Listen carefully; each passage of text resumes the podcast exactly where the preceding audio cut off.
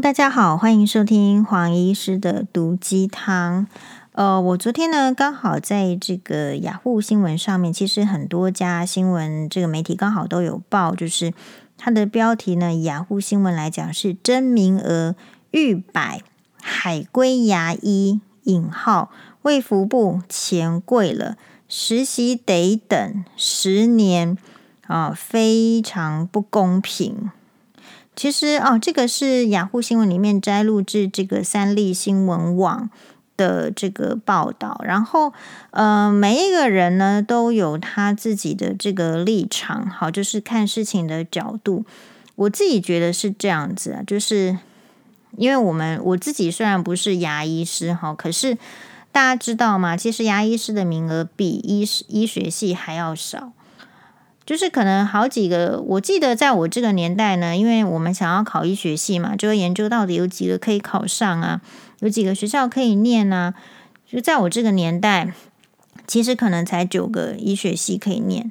好，然后接下来可能有增加这个福大医学系等等。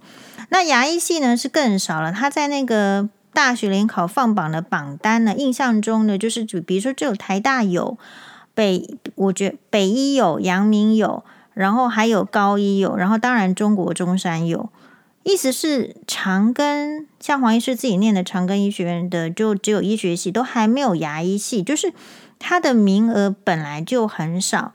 那现在就是说，海国内的牙医系毕业生，哈，就是说他每年是招生限额大概是四百人，所以在大学联考上你能够挤上牙医师的，就是这个四百名。那黄医师这个年代的医学系的名额，大概就是一年可以大概挤进去一千，因为我们要算嘛，算自己考要考到第几名才能够挤进去医学系嘛。我的印象中大概是一年有一千左右，甚至是不是后来有到一千二、一千三，有点忘记。他毕业后呢，需要通过实习跟国考才能执业，但是到海外就读牙医系者没有总额限制，对，所以这个就是漏洞。就说你想要去国外念牙医系，你就出去念，我们不能够限制你想要出去就学嘛。但是卫福部呢，提供的每年回台实习名额约五十名，遭质疑帮海归牙医开后门，双方争议未歇。今天呢，就是三月六号，但是黄医师讲的是昨天的新闻，有逾百位自欧美返国的海归派牙医，今天到卫福部。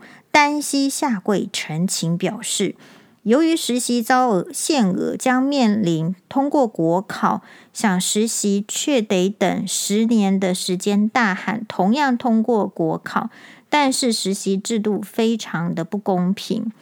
所以，请问这一些来单膝下跪，在卫福部单膝下跪的海外归国的这个准牙准台湾牙医们，你们敢去白宫前面下跪吗？你们敢去波兰政府的这个卫福部前面，我不知道是不是叫卫福部就是了，下跪吗？你们不敢嘛？是不是？所以跑来跑来这个台湾的卫福部前面这个下跪，所以呃，这个是无无可统计的，或者说其实你是知道的。一年，比如说你学生要出去，这个教育部有没有这个这个？造册呢，就是有没有做一个统计呢？给要前仆后继出国去念医学系、牙医系的人一个参考。我们会参考什么？比如说，当我们在我们自己作为这个本土的学生，好，在台湾国内受教育，你受教育，如果你家里不是开什么工厂啦、开什么公司，或是开什么诊所、开什么医院的，正常来讲，你就学。就不是只是为了学习，你学习了一技之长之后，学习了专业之后，其实你就是要准备上班。如果你花一个东西去学，可是你没有办法用这个来这个养活自己的话，对很多人来讲会发生很大的困难。所以自此来讲，就是为什么台湾的国内会很希望小孩子去念。医学系也好，牙医系也好，或者是能够考什么专业的，然后变成公务人员、什么律师，其实说穿了一句话，就是家里不是开这个卤肉饭店的，好，或者是家里不是开这个什么的没有什么好让你继承的，没有什么好养你的，你就是读完书，你就是要去就业。所以学业上跟这个你外面的就业市场，本来就是一直是应该是要讨论的话题。那所以你这个学系到底要收多少名？比如说律师是不是收很多，然后产生很多的竞争之后，能不能考上？可是哈，那个律师这跟这个法官这个职业，他是有用国考来把关。国考来把关的意思是，很多人就算念，我们可以让你去念哈法律系，因为主要是念法律系，念完之后有一些法学的素养等等，不见得只有当律师、当这个法官或者是在法院工作唯一一途嘛。比如说最最著名的例子就是吴淡如，他也是念台大法律系，可是其实他后来并没有去从事这个法律相关的工作。比如说陈志忠啊，阿扁的儿子，他也是念台大法律系，可是他就念完这个法律系之后，也没有一定要从事律师或者是什么工作，他他是去从政。就是说这个科系它很特别，他。就是你可能可以读完，然后你没有一定要从事相关的，或者是有其他的选择。比如说，你也可以，也许你的个性不是很喜欢在那边争吵。比如说，跟大家报告好了，虽然大家都很多人跟我讲，甚至我自己的律师都跟我讲说，觉得我可以去念法律系啊，自己去当律师，真的。可是我自己当时候呢，就是在高中选组的时候，我就有想过这个问题：我是要当律师呢，还是要当医师？我我我的个性就是，我晚上哈做梦的时候，会把白天的再搬到晚上再去做一次。所以我就想说，天哪，这个做律师就是每天在那边跟人家这个吵来吵去。其实我本心是不喜欢这样的，好。然后呢，也跟大家在哇哇节目里面报告过，就是说，那因为我十岁，我爸爸就因为这个交通意外过世了，觉得怎么搞的，能做自己能做的事情这么少，所以当下就觉得说，是不是可以做医生，然后可以这个呃帮助更多的病人，这是第一个。然后第二个是刚，当然当医生也会有相对应的收入，我就可以养活自己，我也就不需要靠家里，我家里也没有让我靠的。说实在也是这样嘛，所以我们走这条路呢，就走得很早就下定决心。那你说适不适合当医生，或是喜不喜欢当医生这件事情，除了你去开始见习实习之外，其他全凭自己想象哦。你再怎么会读书，你再怎么去医学营，你照顾病人是是两码子的事情。我们有看过那个很读书读得很好，可是他病病人照顾得很烂的，也有。他虽然说都拿到什么教职，你听起来是显赫的 title，可是你只要在他旁边经过，就知道说他对病人是很不 OK 的。那这一些都是纯属就是说那个白色巨塔里面的这个八卦。那我们我们很难去讲这个白色巨塔的事情，就是说，第一个，这个系统里面哦，它非常的有这个先后，就是先来后到之分。先来后到的意思是，你再怎么会念书，人家不教你怎么看病人，你就是得自己花时间去累积经验。可是，当然是如果你有好的老师。他愿意，就是而且这个老师是不藏私的，他愿意倾囊相授的时候，其实你的呃进步会非常快。嗯，有时候呢，其实比如说以我自己来讲，就是在好的医院受训有什么差别呢？因为我自己，比如说眼科的，我自己是见习实习，还有就是眼科医师的专专科训练都是在林口长庚。那林口长庚其实是所有这个见习实习，或者是你要当住院医师口中的恶魔医院、血汗医院。为什么？因为他钱好像不是比其他医院多，还是有多一点点。我有点忘记，好像因为太累，所以有多一点点。但是重点是他的病人非常多，他病人多到就是很像菜市场，所以你只要一值班，你要 cover 的区域，你要做的杂事。据说都比其他一家医院多，但因为我没有去过其他家医院，但是我在这个林口长庚的受训的这个心得就是，就是很扎实。你就是有一些尊严要去维护嘛，所以你要很努力的学习，然后病人的事情就是这么多，然后有时候是看运气，当然你可能也有比较松的时候，但是绝大部分的时候实习都很累，然后学习是很累。其实我眼科的第一年，大概就把眼科所有的病都通通都碰到了，几乎。为什么？因为病人就是一直来，然后我们真的是不是说真的是从教科书上学什么，是先从病人身上学，然后你再去呃对着书本看，然后再再去观察有没有什么其他的特例，或是你一定要注意的。其实这个就是实习，这个就是训练。那所以，一个医院能够提供多少训练名额也是很有限的哦。为什么？请问一下，谁有时间一直在那边教学生，而不是重心在看病人？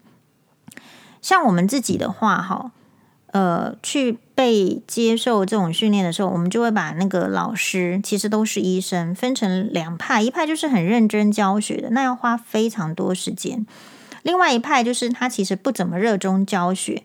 那这个有分哦，因为第一个他可能看病人已经看到一个灰头土脸了。比如说，假设我一个门诊看六十个，我看完之后，你觉得我还想要对医学生做什么教学吗？所以其实很难，他需要去分特定的那个教学门诊，就是有，比如说这个就是教学门诊，然后是资深的医师带领。然后一个门诊，他只会约五个病人，然后一个病人看三十分钟，但是就是里面可能会有相对应五个学生跟一组老师，或者是，然后你这个病人呢，就要知道说我挂的是教学诊，医生会给我很多时间，但是旁边有几个相当的菜鸟，然后比如说假设我们是眼科的话，你眼睛得给这五个菜鸟照个五次，如果你是肠胃科的话，你的肚子得得给这五个菜鸟压五次。所以，其实你说的那些实习机会什么，不是随随便便的，它都是一个相关的课程，然后要一再而再、再再研究、再讨论。然后，比如说你说是看心脏内科教学门诊，那病人他他就是有他跳得比较奇怪，他心律不整，然后他每一个人都要去听，听一次听不懂，再听第二次、第三次。其实他很需要。病人无私的奉献，有些病人真的很好。不要紧啊，你给我起，你给我起的，不要紧，你这你一定爱 OA，就是有这样子的好人，然后这样的系统，然后还有就是要很认真教学的医生，他才能够建建立一个完整的传承下一代，然后同时也是让呃医疗品质维持在相当的水准。比如说我们今天。除非是有一些差异性的，你并不会说跑到这家医院去看，跟跑到另外一家医院去看诊断差非常非常多嘛。这种情形在台湾很少见嘛。大部分是这个医生说你视网膜剥离，第二个大概也说你视网膜剥离，第三个应该也是说啊，就视网膜剥离，你为什么看第三次？那原因是什么？呃，就是因为他的训练已经到达这某一个水准、某一个标准了。那如果说大家去想哈。如果每呃医疗水准下降的时候，你耽误了就是你的时间，还有你的病情，同时它背后代表的就是更多的金钱。你看了一个医生，结果你不相信他说的话，然后你要去找第二个，然后你去找第三个的时候，其实已经浪费了你自己的时间、治疗时间，还有金钱，还有就是整个医疗的资源。所以，医学教育训练不是只有对那个医生的本人，他这个系统里面的人有影响，他对于我们外面所有的病人、所有的家属影响非常非常的巨大。那现在讨论一下，就是说这些海归的，首先是我认为这些海归的，呃，不管是准牙医师们或者是医生们，他们是非战之罪。是他们的父母亲去鼓励他们去走这条路，就是要考台湾的医学系、医学院、牙医系。那么如果考不上的话呢，他也不愿意再去重考，因为重考也可能再考不上。你想，一年已经一千名的名额，你考不上，或者是一年四百名的名额，你考不上，那第一年考不上，第二年也没有信心。所以呢，他想要找的是一个简便的方式。你今天如果哈。呃，像我自己的话，就是说会觉得说，如果你真的想当你这个考不上，是不是理论上你也是要想要成为好的医生，或是好的牙医师？你成为烂烂的医生、烂的牙医师有什么用呢？要干嘛呢？那烂的牙医师跟医生会不会被市场淘汰呢？这是另外一个主题的问题哦。如果说呃，你有曾经抱持这样的想法的话，虽然你被淘台湾淘汰考不上，我们就说淘汰嘛，没关系呀、啊。黄医师会这样讲的原因是，我认为人生本来就是会有挫折，你不太可能就是呃一次就一定考得上，或者是一次就到达顶峰，或者是一次人生就完美，所以我会觉得没关系。那你是不是可以试第二次、第三次？啊、那如果说你不能试第二次、第三次的时候，你是不是可以去国外比较好的医学院去 try 去试？对，所以这个就跟归结就来了，归结就来了，就是说，呃，比如说像呃，他们敢就是台湾都考不上的话，他敢去考美国医学院的吗？是不是不敢？他敢他敢去考这个英国的吗？好，他敢去考这个澳洲的，或是其他的就是，其实台湾是比较认可的之类的吗？好，那就算是说比较认可的之类的时候，其实你是不是去挑一个地方？他说你只要交钱，你就可以念医学院，可以念牙医系，可以念医学系。可是我们不保证你实习哦，我们没有提供你实习机会，这代表什么意思？大家有想过吗？意思就是说，你想要有这个学历可以，可是你想要动我们的病人不可以。那这是什么意思？意思就是瞧不起你这个，你这个学，你这个学习的能力跟你那个经验。我们波兰人，我们叉叉国人，可没有要做你的实验动物啊，医疗的实验、医学的实验。如果你要被希望能够实习，你这个你要回去找你自己的国家。那如果我们不能限制出国去就学，因为这个是你的就学自由，然后可是又不是又不把这个能够训练的名额限制住的时候，那变成就是谁只要有钱就可以出去，然后练个几年，还有他们念的年限也比台湾少非常多年，好像跟美国你也要再比较，所以就是说，如果这个。这个系统是可以的话，那请问这些美国想要念医学系的人会不会跑去那边念，然后再回去美国？有没有这样呢？美国会不会替他们开这个后门？所以我觉得我们在看这个议题的时候，可能不要只是从台湾的立场去看，看看其他国家怎么做的。为什么提供医学院教育的国家，它不同时提供实习的机会坏？有有没有有没有大家有没有觉得很奇怪？理论上。学习啊，医学院的学习是前面学习是学习，可是学习都是纸上谈兵。你一定要有看到病人，你有看到病人一眼，其实你的感受，然后你对这个疾病的认识，还有就是有可能有任何的这种观察，会更全面，然后完全是不一样的。你在病历上看到写 case report，那除非你本来就很有经验。你一开始没有经验的时候，真的那些字最好是要透过病人，你才会很明显，这样诊断才会学得起来，学得快，学得好，然后也很会鉴别诊断。所以，当一个教育系统他不觉得说他应该要提供你这个实习见习的机会，而只是就是让你读读这些字的时候，这代表什么？他不会严格，他也不在乎你学到怎么样。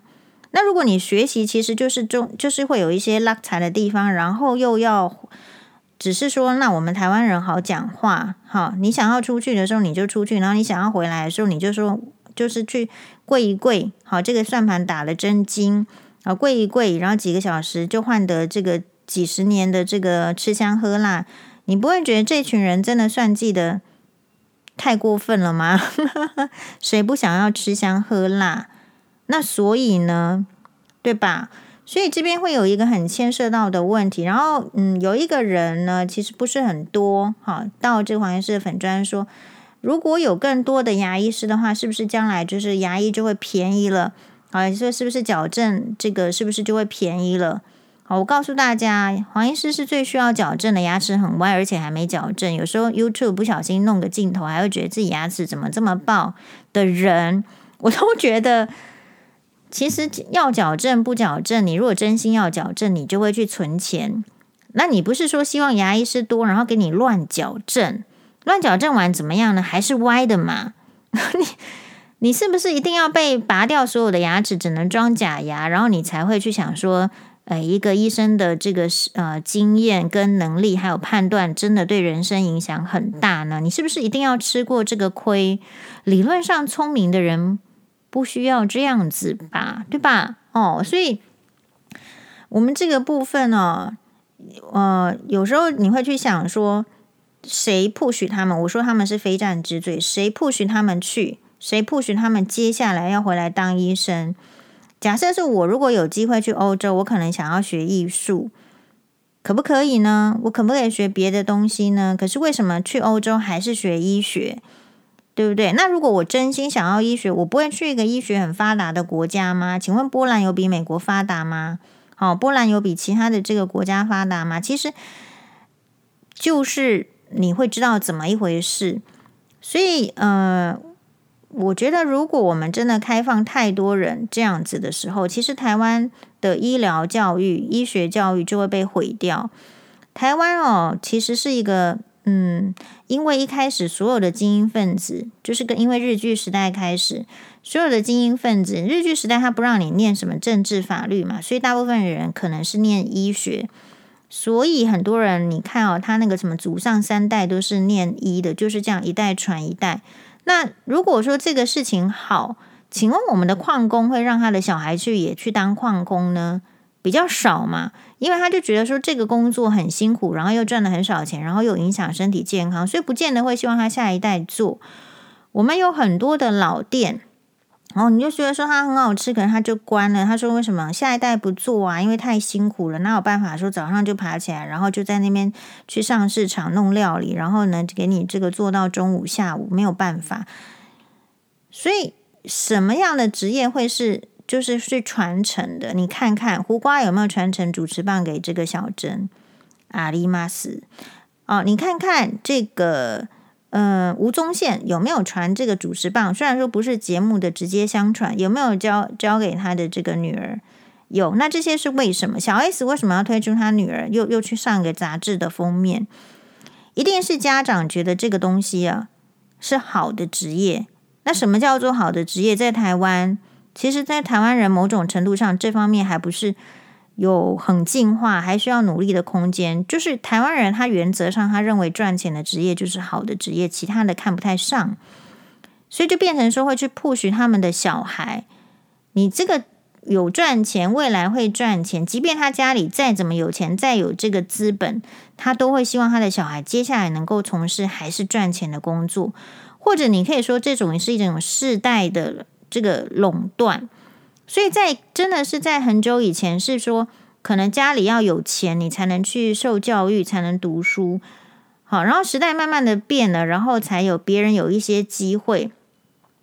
如果说我们都一直就是维持着，比如说好这个一二代、正二代，然后什么什么都是二代，我认为这样子其实是非常危险的啊，因为他爸爸妈妈就是不是这个医生，不代表。这个人不会做一个好医生。好，基本上，呃，我最最尊敬的很多医生的，其实他都是大教授，他们的爸爸妈妈都不是医生。那么这个是什么？那为什么他还是能够做到这么棒的教授，开刀这么厉害？那就是我们的社会系统、医院系统有给他们机会。并不会说，因为你的爸爸妈妈不是医生，因为你们家里不有钱，然后这个机会就没有给你给别人。可是随着你看时代的改变，当这些一二代开始的时候，说实在都有一些竞争。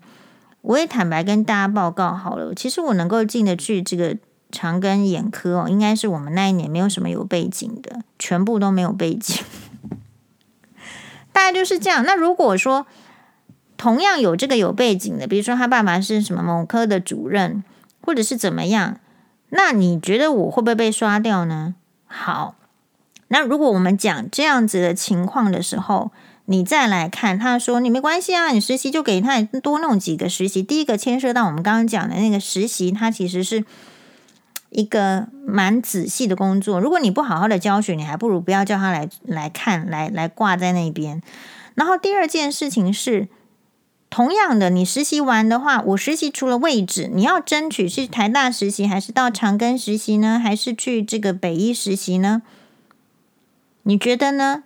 好，还是说你要去哪哪里这个实习？你位置不够的时候，你是不是又要又要拓展？可是拓展的师资真的有好的这个教学吗？不要小看那个可以教临床的，他们都要经过评鉴。好，所以也许这个人他可能你说去台大实习跟这个长庚实习有有没有什么差别？有差别啊！你会遇到不同的老师在教，那是我们心里去想说哇，什么都怎样都一样。其实这世界就没有都一样的事情。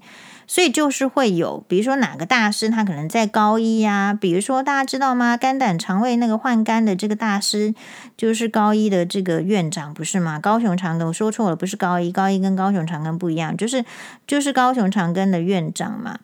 好，就是那个这个阿彪哥，不是阿彪哥，就是嗯林清彪，对不对？他换肝，他要跑去高雄长庚换，他不会跑到台北长庚换呢。所以就是大师在哪里，学生就会想要去哪里，所以位置就是几个。你觉得？你觉得那个换肝教授陈兆龙旁边，他总共可以塞几个位置？大家看，你塞太多的话，就是造成病人感染风险嘛，根本就不可能。所以这个位置能够塞多少，能够多少实习？那你像牙科，那看的空间更小吧？我不知道他们是不是有像 Demo Medical 那样子弄一个一个一个画面在看，真的。这个教学是需要设备的，需要耐心的，需要病人配合的。然后还有重点是学生这个积极积极度怎么样？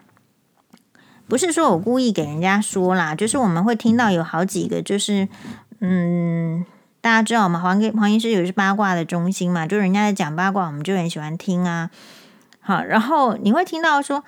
哎，他他可能是从哪里哪里这个海外归来的，他实习很不认真诶，抠都抠不到诶，病历都乱写，病人给你乱看，你说为什么给他们机会？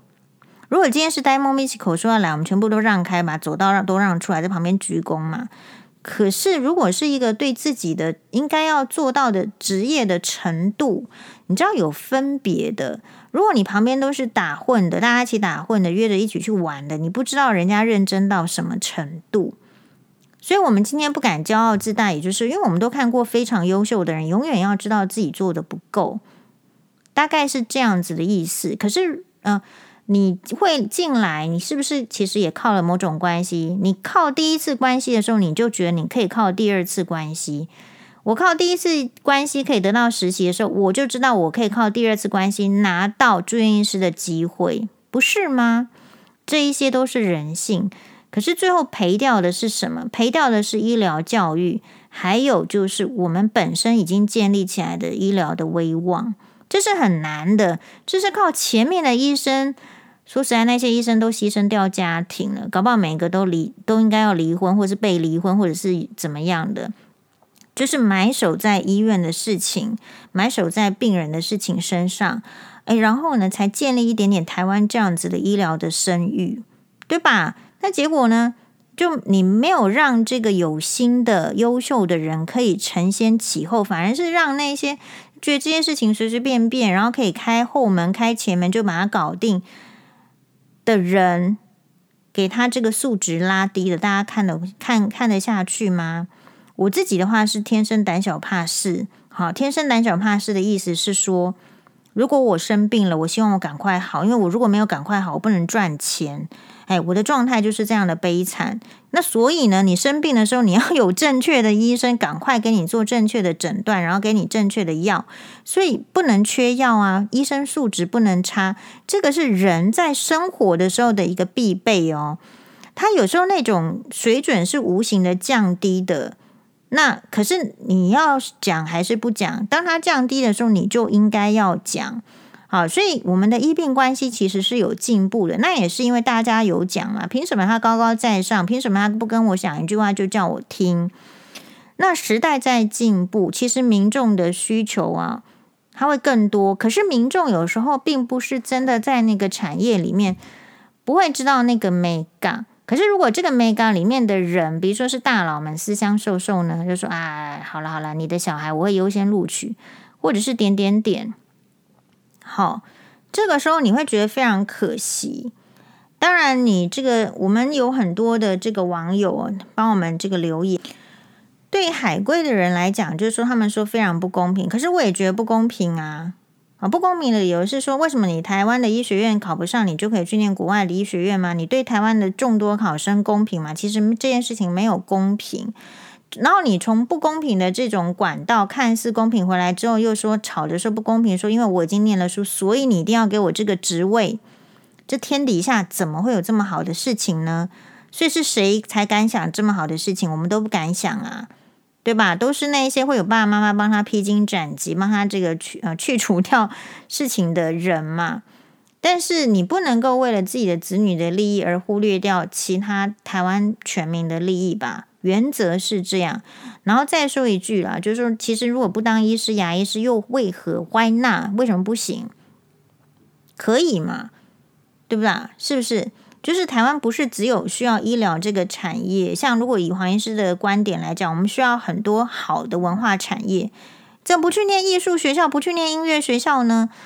都已经到欧洲去了，好之类歌剧，好不好？你可以巡回，那就说她是来自台湾的女歌女声乐家，也超过这个帕华落地。对，那不能赚钱吗？只是没有你想象的那个方式的赚钱，你喜欢的而已罢了嘛，对不对？所以大家应该要再从这个事件中去讨论。